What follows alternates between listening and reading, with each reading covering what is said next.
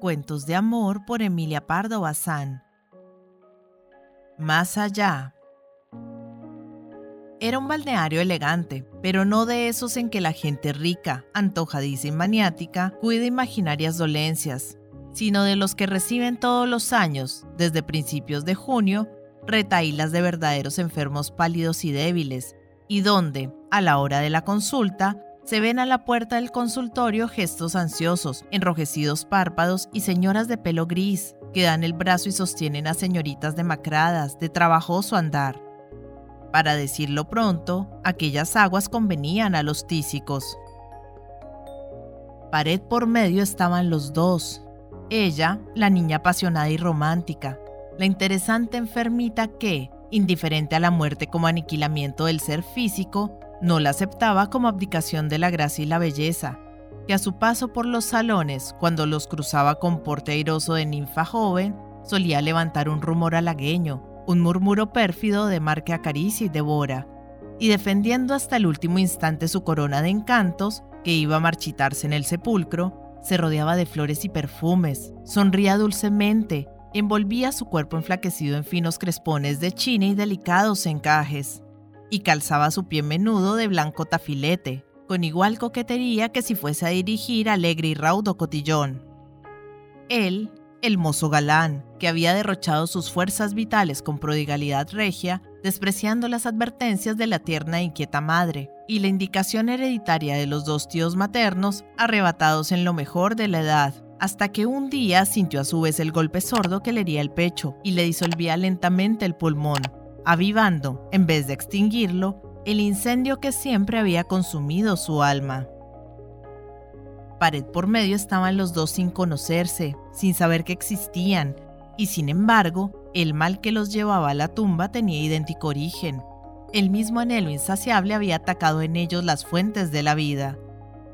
Ella y él, fascinados por el propio sueño, Hicieron de la pasión el único ideal de la existencia aspiraron a un amor grande, profundamente estético, ardiente y resuelto como si fuese criminal, noble y altivo como si fuese legítimo, puro a fuerza de intensidad, abrazador a fuerza de pureza.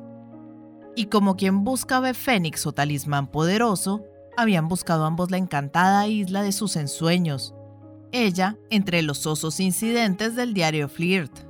Él entre los episodios no menos vulgares de la cabaltronería orgiástica, hasta que una serie de decepciones tristes, cómicas o indignas les arruinó la salud, dejando intacto el tesoro de ilusiones y aspiraciones nunca satisfechas, la sed de amar inextinta, más bien exacerbada por la calentura y la alta tensión nerviosa, fruto del padecimiento. ¿Quién les dijera que allí, Detrás del tabique en cuyo papel de caprichosos dibujos hallaban maquinal entretenimiento los aburridos ojos, se encontraba lo que habían buscado en balde tanto tiempo, lo que necesitaban para asirse otra vez a la existencia. Porque ya ni él ni ella podían salir del cuarto, ni bajar las escaleras, ni comer en el comedor. Postrados y exánimes, les traían el agua mineral en un vaso puesto boca abajo sobre un platillo. Últimamente, hasta no se atrevieron a beber, y el médico, presintiendo fatal desenlace, advirtió que convendría atender al alma, señal casi siempre funestísima para el pobre del cuerpo. Él y ella se prepararon a recibir a Jesucristo con todo el agasajo que tal visita merece. No hubo fuerzas humanas que les impidiesen vestirse y engalanarse como para un sarao. Ella se lavó con esencias fragantes y jabones exquisitos, Hizo peinar esmeradamente la negra mata de pelo, se puso traje de blanco gro y con sonriente coquetería prendió en la mantilla sus agujas de turquesa. Él atusó la bien recortada barba, eligió la camisa más bruñida y tersa, el chaleco de mejor caída, y de frac y corbata blanca esperó a su Dios. Y él y ella, al sentir en los labios la sagrada partícula, gozaron un momento de emoción deliciosa, les pareció que la efusión esperada en vano. El supremo arrobamiento del éxtasis vendría después de despojada la vestidura carnal, cuando el alma, libre y dichosa, volase al seno de su Criador. Así fue que tuvieron unas últimas horas edificantes, ejemplares, de un ardor místico sublime que hacía derramar lágrimas a los que rodeaban el lecho. Sus palabras de esperanza sonaban conmovedoras y misteriosas, dichas desde el borde de la huesa. Hablaban del cielo, y diríase que al nombrarlo lo veían ya. De tal suerte se iluminaban sus ojos y resplandecía en sus rostros la beatitud y la fe que transfigura. A la misma hora fallecieron, y sus espíritus se encontraron en el camino del otro mundo, antes de tomar rumbos distintos, pues él se encaminaba al purgatorio en forma de llama rojiza y ella al cielo convertía en ligero fueguecillo azul. Entonces se vieron por primera vez y sorprendidos detuviéronse a contemplarse.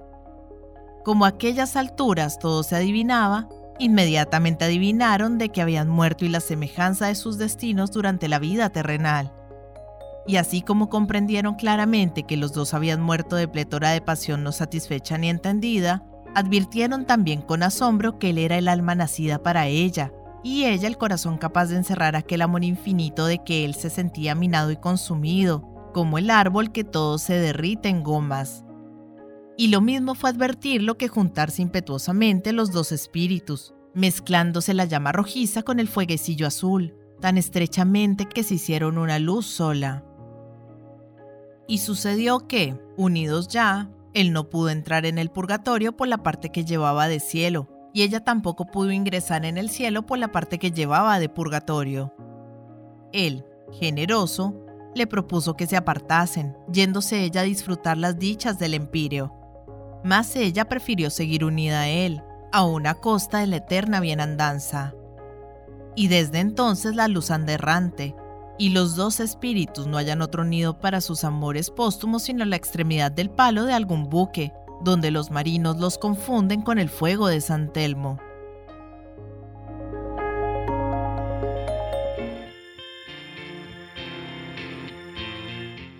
Hola gente, ¿cómo están?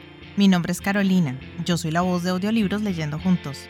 Este es un hermoso proyecto que pretende poner un poco de buena vibra y felicidad allá afuera, acompañando a las personas en su cotidiano con diferentes tipos de lectura, desde aventura, suspenso, terror, cuentos para niños, autoayuda, meditaciones, en fin, lo que se les ocurra.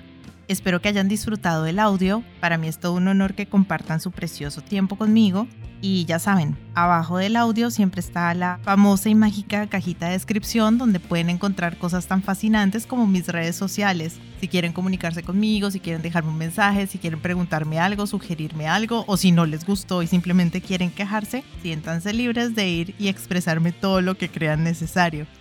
Pero si realmente les gustó el audio y me quieren apoyar, pueden pasarse por YouTube y seguirme y darle un me gusta a todo lo que disfruten. Ya si les caí súper bien, pueden dar una vueltica por Patreon, donde me pueden ayudar como las personas de apoyo y las personas incondicionales que por el valor de uno o dos cafecitos al mes me están apoyando un montón y me ayudan a seguir adelante.